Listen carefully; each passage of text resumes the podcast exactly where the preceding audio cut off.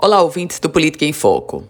Os prefeitos do Rio Grande do Norte estão sendo recomendados a seguirem na íntegra o mais novo decreto emitido pela governadora Fátima Bezerra, que traz, por exemplo, a flexibilização em algumas atividades, mas torna mais rigoroso o processo, a exigência em outros. Por exemplo, a proibição de aglomerações, de passeatas, de carreatas. Flexibiliza a abertura de salão de beleza, de barbearia. Bom, nesse contexto, o Ministério Público do Estado do Rio Grande do Norte, o Ministério Público do Trabalho e o Ministério Público Federal emitiram uma recomendação a todos os prefeitos dos municípios potiguares que cumpram na íntegra os termos dos decretos estaduais que tratam da Covid-19.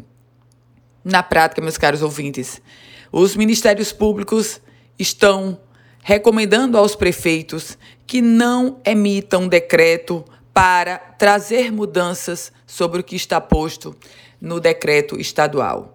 A recomendação é para que os prefeitos se abstenham de praticar quaisquer, inclusive a edição de normas, que possam flexibilizar medidas restritivas estabelecidas pelo governo estadual. O documento prevê que fica ressalvada, na hipótese de necessidade local devidamente justificada, aí os prefeitos têm que justificar a possibilidade de estabelecimento de medidas de prevenção de caráter mais restritivo. Eu volto com outras informações aqui no Política em Foco com Ana Ruth Dantas.